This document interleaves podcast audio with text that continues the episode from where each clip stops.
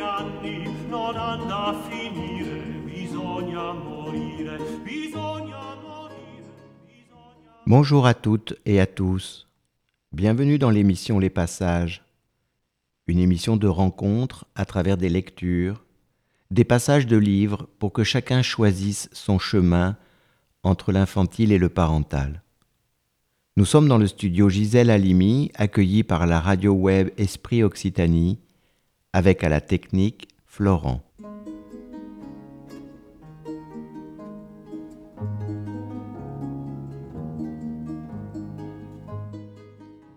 La question des regards, c'est une question qui met en jeu l'infantile et le parental. Que se passe-t-il quand on se regarde les yeux dans les yeux? Que voit-on? Qui nous regarde dans ce miroir sans fond? Quand se croisent les regards, un espace étrange se crée. On peut le fuir, mais on peut aussi aller à sa rencontre pour l'habiter par des sons, des murmures, des chants, des chants qui deviendront langage. Quand se croise le regard de l'enfant et de la mère, c'est un nouvel espace qui se crée, espace par lequel passe la voix des cris et des pleurs, les complaintes sont des chants chamaniques qui font entrer l'esprit dans le corps pour l'habiter. Des chants chamaniques pour faire entrer le parental dans l'infantile, autant pour la présence maternelle que pour le bébé. La place de la fonction paternelle viendra plus tard.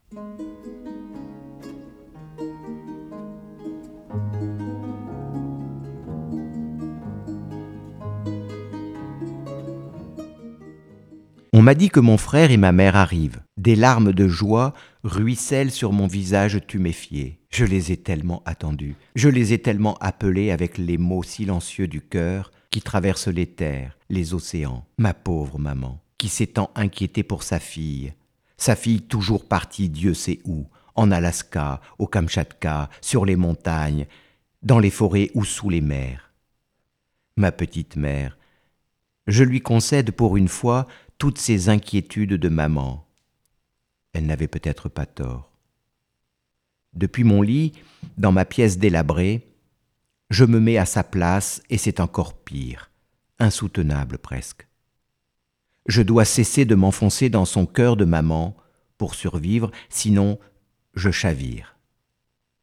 Je me rappelle clairement l'une de ses phrases juste avant que je reparte sur le terrain cette année. Une phrase lancée sans un sourire, avec l'autorité de la mère qui sait que sa fille est en train de se déliter, d'être aspirée par cet autre monde dont elle ne connaît rien, mais dont elle pressent la puissance, l'influence, la fascination. Monde dont je me défends évidemment. Je suis anthropologue. Je ne cesse de lui répéter. Je ne me perds pas dans mon terrain, je reste moi, c'est mon travail. Si tu ne reviens pas cette fois, c'est moi qui irai te chercher, m'avait-elle dit. De savoir qu'elle arrive avec Niels, mon frère aîné, mon cœur explose de joie et de tristesse. Niels, qui fait le protecteur. Mon frère qui a toujours été plus fragile que moi derrière sa grande stature, mon colosse aux pieds d'argile, titan d'émotion et de sensibilité qui s'ignore. Heureusement que maman est là pour lui. Elle sera toujours la plus forte d'entre nous trois. Ma mère a vécu d'autres guerres, et même si personne n'en est encore sûr, la mienne aussi débouche sur une naissance, pas sur une mort. Dawa, c'est la chanson du berceau.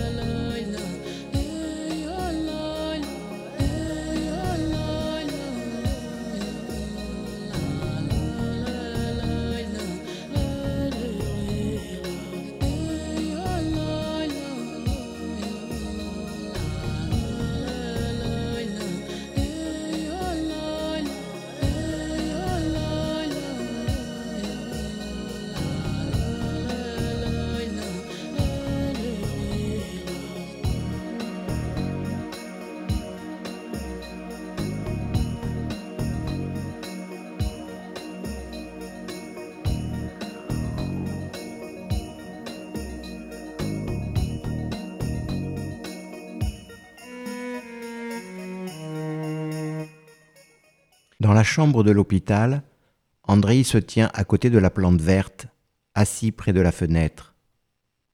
Nous nous regardons en silence. Nous sommes seuls. Nastia, tu as pardonné à l'ours? Silence à nouveau. Il faut pardonner à l'ours. Je ne réponds pas tout de suite. Je sais que je n'ai pas le choix et pourtant, pour une fois, je voudrais m'insurger contre le destin, contre les liens, contre tout ce vers quoi on va et qui est inéluctable. Je voudrais lui crier que j'aurais voulu le tuer, l'expulser hors de mon monde, que je lui en veux tellement de m'avoir défiguré ainsi. Mais je ne le fais pas. Je ne dis rien. Je respire. Oui, j'ai pardonné à l'ours. Andrei baisse la tête et regarde le sol, caché par ses longs cheveux noirs. Il attend un moment comme ça. Deux larmes tombent sur le carrelage.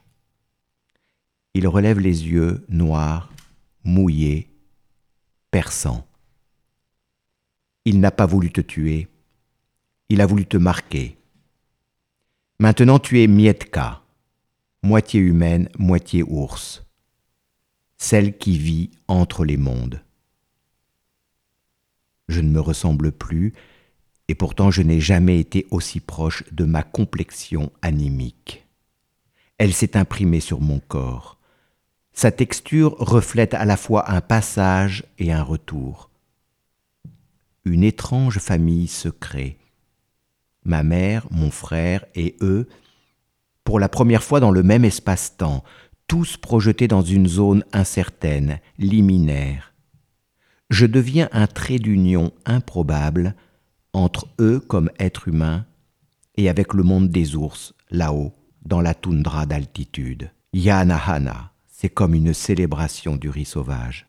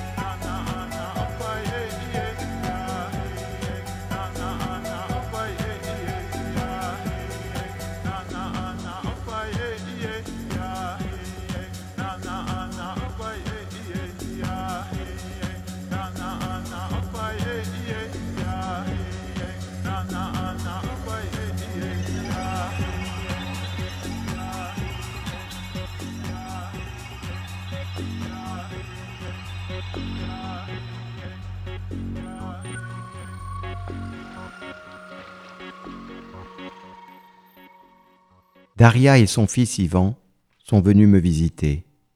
Je leur demande Comment avez-vous su pour l'ours? Dans la forêt de Svayan, il n'y a pas de téléphone. À 100 km à la ronde, pas d'antenne relais, rien. Daria essuie la sueur qui perle sur son front avec un mouchoir, pose son menton dans ses mains jointes, baisse la voix et commence à raconter.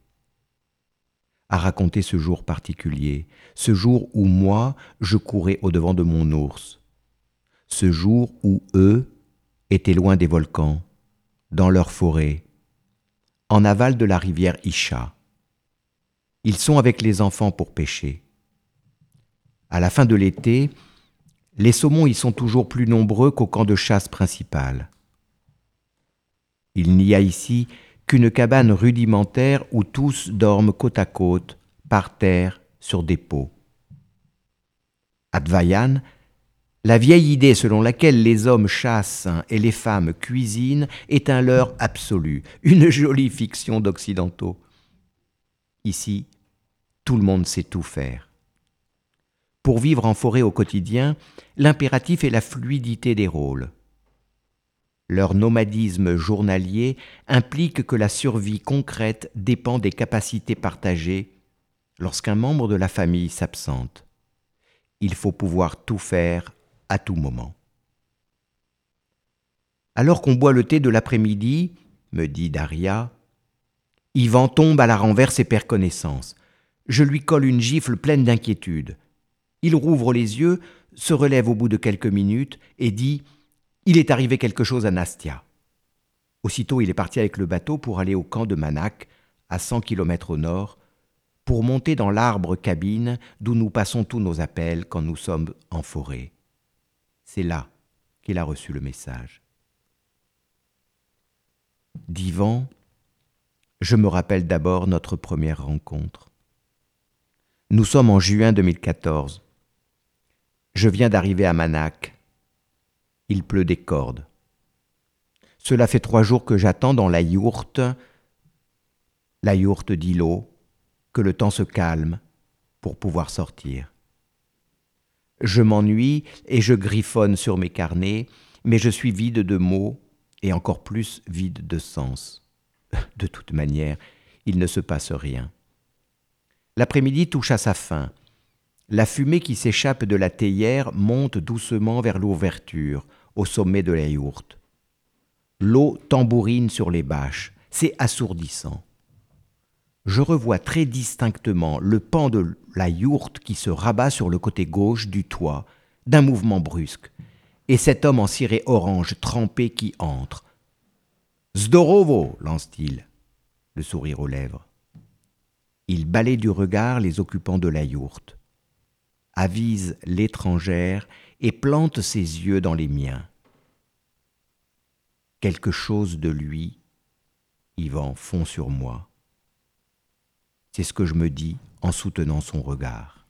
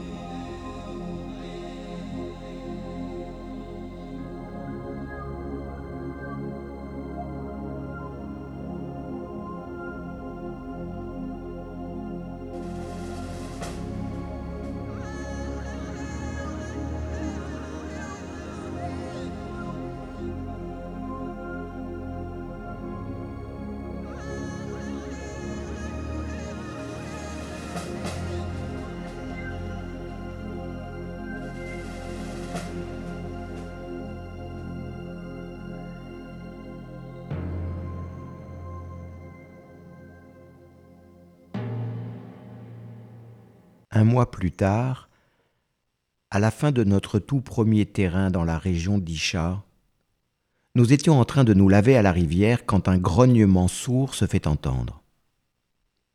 Le gros chien blanc nommé Chaman, qui nous accompagne, bondit vers l'aval. Je m'élance à sa poursuite et je le retrouve trente mètres plus bas, campé en bordure des arbres sur la berge, au-dessus de l'eau. Il aboie.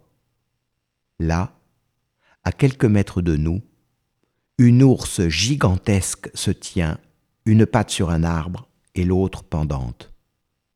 Elle souffle dans notre direction. Deux oursons batifolent derrière elle. Mon cœur explose dans ma poitrine. Je me redresse un peu et la regarde.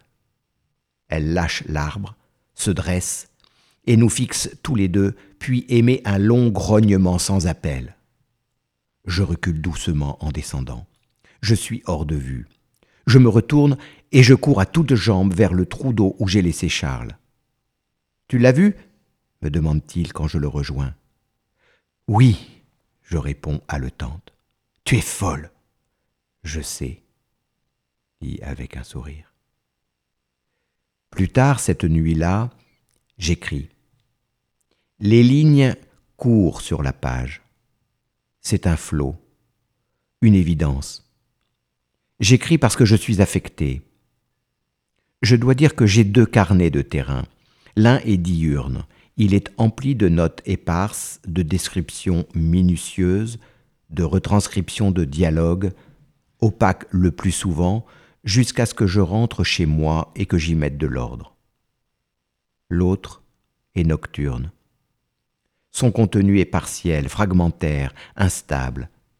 Je l'appelle le cahier noir parce que je ne sais pas bien définir ce qu'il y a dedans. Le carnet diurne et le carnet nocturne sont l'expression de la dualité qui me ronge, celle de l'objectivité de l'ethnologue et celle de la subjectivité, qui sont respectivement le dehors et l'intime du dedans. Évidemment, cette nuit-là, après la rencontre avec l'ours et ses deux oursons, c'est du cahier noir que je me suis saisi. Écriture automatique, immédiate, pulsionnelle, sauvage, qui n'a vocation à rien d'autre que de révéler ce qui me traverse le corps et l'esprit, ici et maintenant. En 2014, j'écris. Et encore ces regards qui transpercent, souvenirs d'images fugaces qui fourmillent dans le corps, qui rappellent le déjà perdu des êtres en coprésence, fantomatique du désir propre aux forêts, aux prédateurs solitaires, à leur rage, à leur fierté et à leur veille. Tension de leur rencontre inattendue, inavouable, improbable, en devenir pourtant. Puisque seuls ils se perdent, puisque seuls ils s'enferment, puisque seuls ils oublient, le croisement de leurs regards les sauve d'eux-mêmes en les projetant dans l'altérité de celui qui fait face. Le croisement de leurs regards les maintient en vie. Cette nuit-là, en fermant le cahier noir, J'éteins ma frontale et je reste allongé dans l'obscurité, les yeux ouverts. J'écoute le son des respirations autour. Que se passe-t-il? Je me souviens du trouble. Je suis en train de devenir quelque chose que j'ignore. Ça parle à travers moi. En 2014, Nastasia ne sait pas qu'un an plus tard, la question des regards se posera tout autrement. Elle ne sait pas encore que croire aux fauves renverse les choses. Il faut être initié pour savoir qui sont les prédateurs, qui se perd, qui s'enferme et s'oublie dans la solitude, quand cette solitude ne connaît pas l'altérité. Yoé brandissant le tomahawk, qui est le prédateur?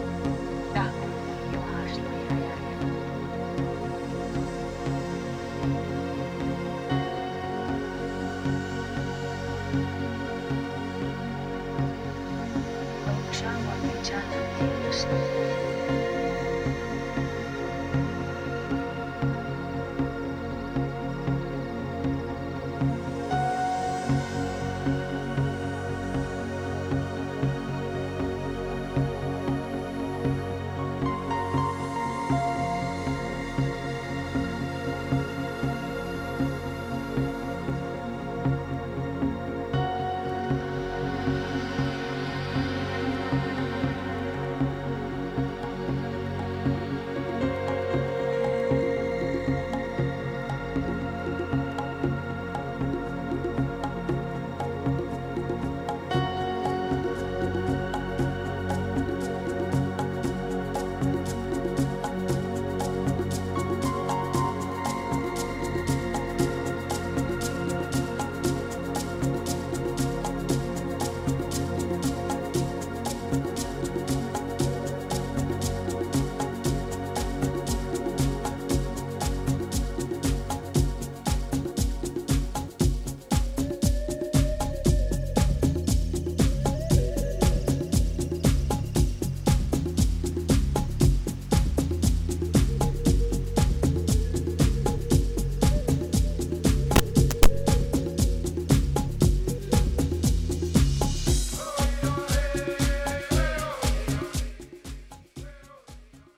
Comme Nastasia, il faudra nous laisser guider pour comprendre que le regard rencontre d'abord la mer.